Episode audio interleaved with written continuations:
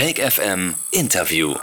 Ja, herzlich willkommen zum Shake FM Interview. Wir haben heute einen immer noch sehr jungen Mann auf der anderen Seite sitzen, der mit mir kommunizieren wird gleich. Wir werden ihn interviewen. Sein Name ist Jail Funk aus Nürnberg in Deutschland. Ein Produzent, DJ und ein Musikliebhaber, der den Groove, den Soul und den Funk auf jeden Fall als das Seine bezeichnet. Ja, herzlich willkommen, Jürgen. Darf ich ähm, dich Jürgen nennen oder ist es eigentlich dir wichtig, dass man dich mit deinem Künstlernamen anspricht? Hi, grüß dich, André. Vielen Dank für deine Worte. Ähm, du kannst mich natürlich Jürgen nennen. Alles okay, soweit. Finde ich sehr sympathisch. Du bist jetzt schon seit wie vielen Jahren aktiv mit Veröffentlichungen und Remixen am Start? Also meine erste Veröffentlichung war tatsächlich ähm, 2008 müsste das gewesen sein. Ja, seit 2008 mhm. auf einem Label. Auch ähm, das waren Kollegen aus dem äh, ja oberpfälzischen Raum und Freunde natürlich auch. Ähm, die hatten damals ein Label gegründet, Bleam Chick hieß das. Und da habe ich meine allererste Veröffentlichung darauf machen können. Und zwar hieß die damals Washed Car. Okay. Wir haben ja dich schon seit einigen Jahren verfolgt, wir hier beim Sender, ich insbesondere mit meiner Sendung und bin gespannt, ähm, einiges über den sozialisierten musikalischen Hintergrund zu erfahren. Denn am Ende des Tages ist es ja so, dass viele von den äh, aktuellen Produzenten, die wir so haben in Deutschland, dass da einige ja ursprünglich gar nicht immer über den Soul, Hip-Hop und R&B Groove kamen. Bei dir ist es so, du giltst ja in der Sparte als Breakbeat, Soul Funk, Hip-Hop Mash-up Act. Habe ich das so richtig formuliert? Ja, könnte man so sagen. Mash-up dann ja auch ähm, ja nicht bevorzugt, also ich bevorzugt natürlich dann auch das eigene Produzieren mit eigenen Sounds und eigene Produktionen. Aber so an sich, ja, mit derartigen Sounds, ja, bin ich ja nicht unbedingt groß geworden, wie du es auch schon gesagt hast. Ich habe ja auch eine Zeit lang in meiner Jugend Tenorhorn gespielt. Ja? Okay. Ähm, da mein Vater ja dann auch sehr volksmusikalisch dann auch unterwegs war hier in Bayern, das ist ja auch so typisch. Dann darf ich dich direkt fragen, was war denn deine erste musikalische Erinnerung? Mit welcher Musik bist du als Kind, also deiner Wahrnehmung nach aufgewachsen? Was hast du als erstes so wahrgenommen an Musik? Ja, das, die 90er Jahre waren dann natürlich auch prägend mit Techno und House und auch Breakbeat. Und ich bin dann so eher in die Richtung Breakbeat dann auch gegangen. So damals Two Unlimited hatte eine geile Veröffentlichung Tribal Dance und da war jetzt zum Beispiel auch so ein Breakbeat Remix drauf auf dieser Veröffentlichung. Und ähm, damit, das fand ich halt einfach richtig geil. Und auch so die Beats, diese gebrochenen Beats, waren halt dann einfach für mich so richtig treibend und richtig mhm. geil. Und das waren so die ersten Berührungspunkte damit. Ich glaube, das war so 1992, 93. Ich möchte eigentlich noch ein bisschen weiter zurückgehen. Du als Kind, woran okay. erinnerst du dich? Was war in deinem Elternhaus für eine Musik angesagt? Oh, das kann ich dir jetzt am besten Willen nicht so direkt beantworten. Also natürlich sehr volkstümlich, ja. Mhm.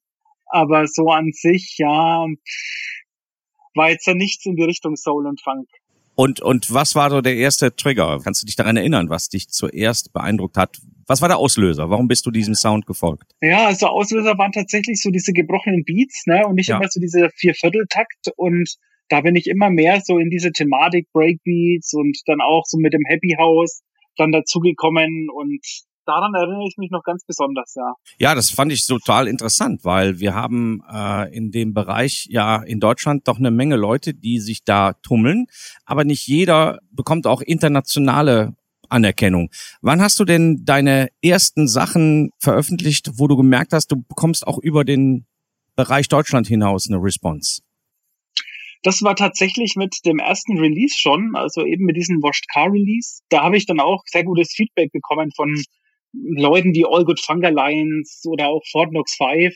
Also das hat mich dann einfach auch zu der Zeit sehr begeistert und sehr motiviert, einfach in die Richtung von dem Sound zu gehen, um den auch zu produzieren. Also das war schon so meine erste und dann auch großartige Berührung, jetzt gerade mit solchen bekannten Künstlern in Berührung zu kommen. Und man hatte natürlich auch zu der Zeit auch einen ganz guten Austausch. Und so bin ich immer mehr in diese Richtung dann auch gedriftet. Ja, ich habe ja auch vielerlei Hinsicht schon Interviews geführt, wo es interessant war zu wissen, was du, du bist ja auch irgendwann mal wahrscheinlich vor Publikum aufgetreten als Disc-Jockey. Wie, wie ist die Geschichte denn dann entstanden oder was war der Auslöser, dass du vor anderen Leuten deine Lieblingssound präsentiert hast? Hm. Also Auslöser ähm, waren so private Partys, die wir dann auch selbst organisiert haben das kam dann auch immer ganz witzigerweise auch zustande, weil ich habe ja zwei Brüder, die beide älter sind und der älteste, der war ja auch immer feiern, Techno, Haus in Nürnberg zu der damaligen Zeit. Also der ist vier Jahre älter. Und er hat dann auch irgendwann angefangen, ähm, sich Plattenspieler zu kaufen. Und wir hatten damals in so einem HiFi-Shop, der hat so einen Ausverkauf gemacht und für eine D-Mark dann die Platten verkauft. Und so haben wir uns dann halt ein Sortiment aufgebaut und so haben wir dann irgendwann mal sind wir dann auf den Gedanken gekommen, eigene Partys zu machen. Und so ist es einfach auch entstanden. Einfach mal eine Party irgendwo, ja, egal wo, eigentlich egal ob auf einem Geburtstag oder auf einer Geburtstagsparty oder selbst organisiert in der Kneipe. Ja, und so hat es einfach so langsam angefangen, einfach so den Kontakt zu den Leuten gesucht ne, mhm. und zum Publikum. Also was damals auch schon ganz witzig war, weil wenn man sich selber die Platten dann besorgt und die Platten geil findet und auf einmal merkt man, dass die das Publikum die Sachen auch geil findet. Das ist schon ein cooles Gefühl. Ja, es ist eine schöne erste Prägung, wenn man merkt, man, man, man präsentiert das, was man selber gerne mag und kann das mit Menschen teilen. Und wenn die Response dann zum ersten Mal kommt, das habe ich von vielen anderen DJs gehört, dann ist das eine grundlegende gute Sache, weil andere fangen ja auch an, einfach nur das zu spielen, was die Masse hören will. Was jetzt nicht, ähm, was ich jetzt nicht ablehne oder kritisiere. Aber ich finde es mhm. immer gut, wenn jemand ähm, so seine eigene Seele transportiert über die Musik. Und das scheint bei dir ja ähnlich gewesen zu sein. Erinnerst du dich denn noch an deine erste Schallplatte, die du gekauft hast? Oh mein Gott. Also dadurch, dass es im Prinzip dann auch eben immer so Packages waren, ne, damals. Mhm. Also Alison Limerick auf jeden Fall, Where Love Lives war da mit dabei. Das ist ja auch ein äh, richtiger Hausklassiker. Ja. Da kann ich mich sehr gut daran erinnern. Also das, die habe ich auch immer noch hier bei mir zu Hause. Also wirklich eine richtig geile Scheibe und total oldschool. Also genau dieser typische Sound, der halt mich dann auch geprägt hat, so in der Richtung einfach auch. Du bist aber immer noch Plattensammler auch. Teilweise, ja. Also mhm. ich finde, es verlässt einen nicht, wenn man einmal Platten hatte, dann dass immer die mal verkauft hat, so wie ich. Irgendwann bin ich wieder dazugekommen und habe mir wieder von vornherein wieder angefangen, alles zu sammeln. Und das geht vielen so. Ist auch eine schöne Community. Also Nürnberg an sich kannte ich schon als Soul- und Funk-Community Anfang der 80er. Ähm, meine okay. meine Ex-Frau stammt aus Nürnberg. Und von daher bin ich damals auch da ein bisschen viel rumgegondelt. Ich weiß, dass die Amerikaner, die GIs natürlich einen gewissen Einfluss hatten. Da bist du aber schon raus, weil Anfang der 90er war das ja kein wirklicher Effekt mehr, oder? Also ich bin 83er Baujahr oh sozusagen ja, und deshalb bin ich da raus. Also genau so wie du es eingangs auch schon gesagt hast, junger Mann, so fühle ich mich eigentlich auch noch. Ja. Prima. Ja, es ist ja so, dass, dass wir in Nürnberg einige Kontakte haben. Unser Teammitglied Mela Soul ist aus Nürnberg. Wir haben äh, sehr gute Kontakte zu Nando Distler. Das ist einer der hm, bekanntesten Sammler von Schallplatten und auch äh, selber Verkäufer von Schallplatten gebrauchten äh, im Bereich Soul und Funk eine absolute Koryphäe. Also wir haben schon ein paar Kontakte zu, nach Nürnberg, aber als als großartig ähm, als Groove Town war das nie bekannt. Aber das ist ja auch eine der Aufgaben, die wir für für Shake FM sehen, dass wir die Leute mal vorstellen, die in ihrem Bereich den Groove nach vorne tragen. Und da gehörst du ja zu. Wenn ich die die Liste von Tracks, die ich von dir sowas von positiv bemerkt habe, dann ist mein, mein Lieblingssong zum Beispiel auch ein, ein Remix von dir, The Dog von Grandmother Funk. Wie bist du denn zu der Kooperation gekommen? Hm, das war tatsächlich mein Kontakt, also der ähm, Bo Peterson aus Dänemark, also der Bad Bo auf dem Label Breakbeat Paradise. Da habe ich ja dann auch 2008 meine erste Veröffentlichung gehabt nach dem Wash titel auf Blinchick. Und seitdem habe ich auch einen sehr guten Kontakt zum, zum Bo immer wenn er jetzt irgendwelche neuen Artists oder gewisse Artists bei sich auf dem Label veröffentlichen möchte, fragt er natürlich dann auch seine Community und die auch schon bei ihm auf dem Label released haben nach Remixen. Mhm. Und da hat er mich tatsächlich auch gefragt, Grandmaster Funk, dann einen Remix, also eine Remix-Anfrage zu verschiedenen Tracks und ich habe für mich dann der Doc rausgesucht. Und da habe ich mir gedacht, okay, das Original, das hat glaube ich so über 130 ppm. Und da habe ich mir gedacht, wieso nicht eigentlich so einen, ähm, ja, einen langsamen Floor Filler, so ein Floor, Floor Bombe zu produzieren als Remix. Ja, und da ist natürlich das so auch entstanden, so wie es jetzt auch fertig wurde letztendlich. Ja, und ich weiß nicht, ob die Nummer auch auf Vinyl kam oder nur digital. Das Feedback auf den Remix war natürlich absolut klasse, also war wirklich mhm. mega.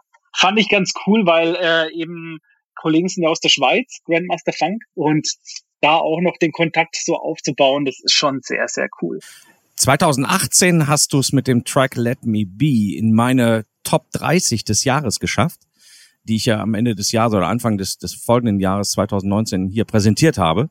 Und Let Me Be ähm, ist einer dieser Tracks, wo ich immer so Ansätze von irgendwas Late 60s, Early 70s höre, es groovt, es hat aber eine ganz eigene Mischung und deswegen finde ich schon, dass du einen ganz eigenen Stil hast. Man muss ja bei den Milliarden von Produzenten, die es in diesem Genre ja weltweit übertreibe jetzt ein bisschen gibt, hat man nicht immer so dieses stilistische, was man hört, wo man jemand schon raushören kann.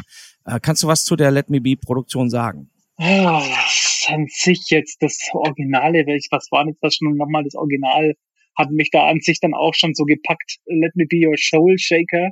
Ähm, heißt der Titel im Original. Und da habe ich mir gedacht, wow, was ist das für ein Hammer-Track? Aber da fehlte mir noch ein bisschen was, also ein bisschen druckvollerer Beat zum Beispiel jetzt vom Original. Da habe ich mir gedacht, das versuche ich jetzt mal mit der Nummer und baue die dann noch ein bisschen um. Ja, hat ganz gut funktioniert, hat auch extrem viel Spaß gemacht, muss ich sagen. Ja, ich habe da auch ein bisschen länger dran rumgeschraubt, weil manchmal dachte ich mir so, okay, da jetzt ein kurzer Break oder ach nee, da lasse ich doch den Beat laufen, wie es halt dann auch so ist, wenn man mitten in der Produktion ist. Ja, und ja, so ist das Ganze dann im Endeffekt dann auch entstanden. Wie lange hast du, mhm. wenn man sich das Laie das mal vorstellen will, an so einer Produktion gearbeitet, bis es für dich fertig war? Also reine Arbeitszeit kann man so runter, runterrechnen, so auf sieben bis acht Stunden. Aber natürlich sitzt man nicht sieben bis acht Stunden an den Track, mhm. sondern das ist einfach immer so, ja, wenn es halt gerade passt, wenn man halt gerade am Rechner sitzt, dann hört man einfach noch mal rein und ganz frei von Gedanken hört noch mal rein und denkt sich, okay, nee, also das passt mir so nicht und dann arbeitet man wieder dran, also so mhm. kontinuierlich. Und dann lasse ich die Sachen ja. auch gerne mal ein bisschen liegen und dann höre ich natürlich auch immer gern wieder ein bisschen rein, bis ich dann irgendwann mir denke, ja, jetzt bin ich eigentlich zufrieden und jetzt schließe ich das Ganze auch mal für mich ab. Ja, das ist ein interessanter Punkt, weil ich habe schon mit vielen Produzenten gesprochen und äh, einige sagten, die Gefahr liegt darin, dass man nachher zu viel dran arbeitet, weil man ist ja von vornherein mit dem Track beschäftigt. Man ist ja dann viele Stunden intensiv dran und dann gehen häufig interessante Ecken und Kanten verloren, wenn man so, ich habe schon das Wort überproduziert gehört dass äh, sich einige Produzenten darüber bewusst sind, dass man ab einem gewissen Punkt auch mal das Ganze stehen lassen muss. Absolut. Also ich bin ja auch eher ein Fan dafür, dass ich die Sachen erstmal ein bisschen liegen lasse und dann einfach nochmal ganz frei reinhöre. Also mhm. gerade jetzt einfach mal den Track produzieren und einfach mal eine Woche liegen lassen und dann einfach so zufällig, wie man halt dann einfach wieder drauf stoßt, wenn man jetzt ganz normal E-Mails bearbeitet bei sich am Rechner, sich einfach denkt, ja, jetzt äh, starte ich einfach mal wieder mein Musikprogramm und schau mal, was ich für ja, Kamellen oder zum mhm. Beispiel auch rumliegen habe. Und dann klickt man die Nummer an und hört dann einfach rein und denkt sich, boah, ist eigentlich schon geil, aber da fehlt mir noch ein bisschen hier so die Hi-Hats oder vielleicht noch ein bisschen der Groove. Mhm. Ja, oder es kann auch passieren, dass ich mir denke, so, ey, nee, also da habe ich jetzt zu viel dran gemacht, jetzt ist zu viel in dem Track. Dann nehme ich jetzt lieber mal ein bisschen raus und probiere das mal auf die Art und Weise. Ganz wichtiger und, äh, Tipp von meiner Seite, einfach die Sachen ähm, mal ein paar Tage liegen lassen, weil die Gefahr besteht dann auch, dass man unfertige Sachen einfach zu früh rauskickt. Und dann äh, ist die Sache abgeschlossen, ist vielleicht released und man denkt sich, äh, nee, also passt mir doch nicht so und ich bin doch nicht so zufrieden. Dein aktuelles Album kann man nicht sagen, ist eine EP. Für die Jüngeren, mhm. eine EP ist einfach so ein Mittelding zwischen einer Maxi-Version mit mehreren Tracks oder Versionen und einer LP. Das heißt, du hast, glaube ich, vier Stücke auf deiner EP und die heißt Four Aces Funk. Mhm. Ja, paar Grundgedanken. Äh, was ist die Sexiness gewesen an dieser Produktion für dich? Ja, ich wollte einfach mal wieder ein ähm, bisschen was für den Dancefloor machen. Ne? Mhm. Einfach so mal ein bisschen frischer Wind. Und man muss auch sagen, wenn man jetzt ein bisschen so an Edits arbeitet, in der heutigen Zeit gibt schon von so vielen Tracks so viele verschiedene Versionen, dass ich mir denke, so, ah, ich muss jetzt einfach mal gucken, äh, ob ich irgendwie was Cooles finde, und was Cooles halt bastel, was jetzt nicht irgendwie ein Original, an dem schon viele dran rumgeschraubt haben, sondern halt einfach mal ein bisschen andere Tracks. Ja? Ja. Und dann dachte ich mir, okay, jetzt bastel ich halt mal ein bisschen rum, bin dann zufällig auch auf diese Tracks gestoßen auf die Originalen, also wie es halt so ist. Ich gehe gern mal in die Stadt, ich gehe gern mal irgendwie shoppen, gehe mal ein bisschen einkaufen, mal mit äh, Freunden ein bisschen unterwegs. Und dann hört man natürlich dann auch immer ja so viel Musik in den verschiedenen Läden und äh, heutzutage ist es ja ganz einfach, die Sachen zu erkennen, indem man einfach Shazam anmacht. Ne? Das hat bei deinen Tracks nicht funktioniert. bei Something hat es nicht funktioniert. Weder Shazam noch, noch die anderen eingängigen Softwareprodukte, die man sich so als App runterladen kann, haben das Original erkannt. Ähm, mhm. Ich schaue natürlich, wenn ich etwas neu höre, äh, ob ich Glück habe, dass das äh, den Originaltrack aufwirft. Das war bei dir nicht, weil, darf ich fragen, willst du es verraten, was steckt denn hinter Something, diesem Track, den ich ja auch so feiere? Für ein Sample das, dahinter. Das schreibe ich dir einfach mal. Einverstanden. Aber ich finde es natürlich sehr charmant. Es ist natürlich schwierig heutzutage, da, da streiten sich auch die Geister, auch bei uns in der Redaktion. Wenn man ein Edit macht, warum äh, wirft man nicht den Originaltrack und schreibt einfach äh, dahinter ein XY-Edit und äh, es, äh, der eine sagt so und der andere sagt so ich finde es auf jeden Fall interessant und da möchte ich bestätigen, was du sagst. Du schaffst es immer wieder, ähm, irgendwelche Samples äh, zu finden, die interessant sind, die nicht jeder schon zwischen gehabt hat. Ja, ähm, noch, ein, noch eine Frage in die Richtung, warum nennt sich ein Künstler wie du Jail Funk? Was steckt dahinter? Hm. Also das Jail, was dann viele denken, ja Knast, warst du wohl schon in meinem Knast oder im Gefängnis? Natürlich wird es mit I geschrieben, das im, äh, also im Wörterbuch im Englischen. Aber das Jail ist dann im Endeffekt dann nur das Wort, also die Buchstaben J und L zusammen ausgesprochen. Also mein J Jürgen, mein Vorname und L mein Nachname, der mit L beginnt.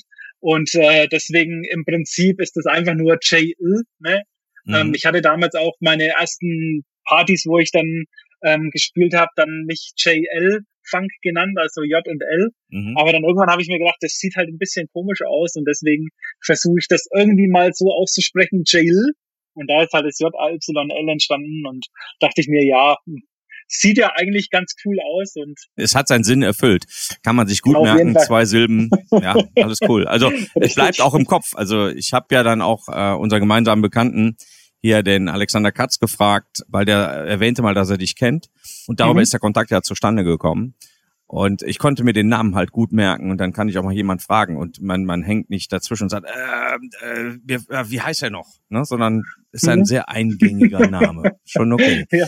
Äh, ich hoffe, ich, äh, ich weiß es ja nicht. Bist du hauptberuflich als ähm, Produzent, DJ unterwegs oder musst du dir um deinen finanziellen ähm, Status keine großen Sorgen machen in diesem Jahr oder wie, wie, wie gehst du damit um? Wie, wie bist du durchs Jahr gekommen? Also ich bin äh, in einer, schon seit 21 Jahren in einer großen Firma in Nürnberg auch, in der Hausgerätebranche. das mit dem DJing und mit dem ähm, Produzieren, das ist wirklich eine Sache, die mehr aus dem Hobby entstanden ist und dann einfach mit dem Hobby die Releases entsprechend äh, entstanden sind und das DJing ähm, läuft quasi so nebenbei. Und ähm, Sorgen ist, ist in der heutigen Zeit, ich weiß nicht, ob man das sagen kann, aber in der heutigen Zeit ist eigentlich nirgendwo ein Job so richtig sicher, kann man fast sagen, weil die, das ist alles so schnelllebig, es kann so schnell und so viel passieren. Aber ich muss dann schon für mich sagen, ich bin an sich schon ganz gut durch das Jahr gekommen. Und für mich war das dann im Endeffekt, es war zwar wirklich auch sehr viel Arbeit in diesem Jahr, aber so an sich muss ich sagen, trotz allem bin ich schon sehr zur Ruhe gekommen ja, durch das ganze, durch das ganze das Vorteil dann, Corona ja, ja. und Lockdown. Und mhm. das ist dann schon der Vorteil, weil dann hat man auch mal wieder Zeit für gewisse andere Dinge. Ja. Geht gewisse uns allen andere so. Dinge. Mhm. Die Küche machen wir jetzt momentan auch, die ist bei uns Baustelle.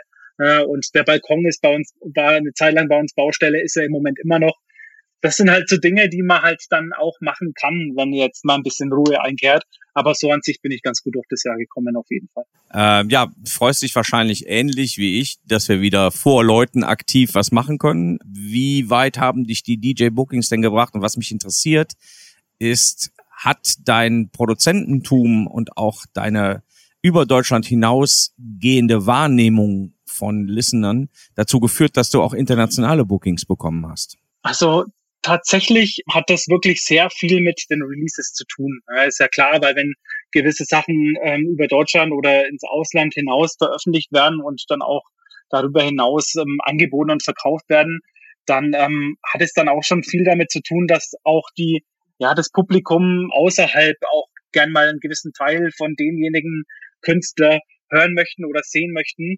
Und dadurch ist das Ganze ja auch entstanden. Also im Prinzip dann die erste Booking-Anfrage, was war das? Ich glaube, das war, war das in der Schweiz so richtig? In der Schweiz, glaube ich, war das die allererste Anfrage. Und da habe ich dann auch letztendlich gespielt und das war auch sehr, sehr cool. Ähm, natürlich dann auch mit einer gewissen Anspannung, ist ja klar, ne? Mhm. weil man weiß, okay, alle Augen sind jetzt so direkt jetzt auf den Jailfund gerichtet. Ne? Und ähm, so an sich bringt einen das mit dem Produzieren zusammen, das DJing und das Produzieren im Inland oder Ausland, auf jeden Fall weiter, weil man hat ein ganz anderes Gespür und man bekommt ein ganz anderes Gespür für das, was die Leute dann halt entsprechend entsprechend dann halt auch wollen vom Sound her. Ja, ein bisschen druckvoller, ein bisschen mehr funky, ein bisschen mehr Electronic Beats. Und das ist dann halt dann wirklich auch, ähm, das treibt dann halt im Endeffekt dann auch an. Ja. Das Ganze gibt dir dann auch eine Motivation, dass du dann doch mal wieder mehr produzierst, mehr vom Rechner sitzt. Und dann ist natürlich dann auch die Frage, wie wirkt sich das Ganze denn aufs DJing aus? Und wenn du dann halt direkt am Rechner deine Sachen produzierst und dann beim Auflegen noch deine Sounds spielst und deine eigenen Sounds spielst, ja, und die Leute feiern das dann auch, dann ist das eine doppelte Motivation und macht natürlich doppelt Spaß. Ja, und das Ganze bringt einen wirklich auch nur weiter, wenn man einfach da ein bisschen so Luft schnuppert, wie es halt mit allem ist. Aus welchen so Ländern bekommst du Rückmeldungen, außer aus der Schweiz und Deutschland? Gibt es irgendwelche lustigen Szenerien, die aus welchen Gründen auch immer dich besonders featuren? Also ich bin ähm, mit äh, den Kollegen aus Prag bin ich ganz gut verknüpft mhm. und die ähm, geben mir dann auch regelmäßig immer ganz coole Feedbacks. Ja und dann halt dann auch ähm, ja Übersee, ne?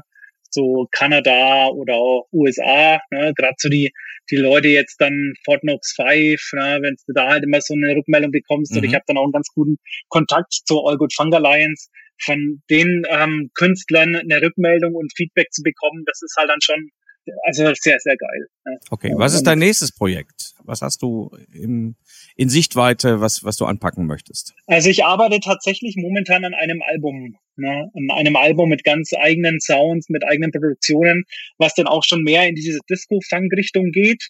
Ne? Mhm. Natürlich dann auch ein Broken Beats Track mit drauf, aber hauptsächlich ist es dann ähm, letztendlich so Disco-Funk-Musik.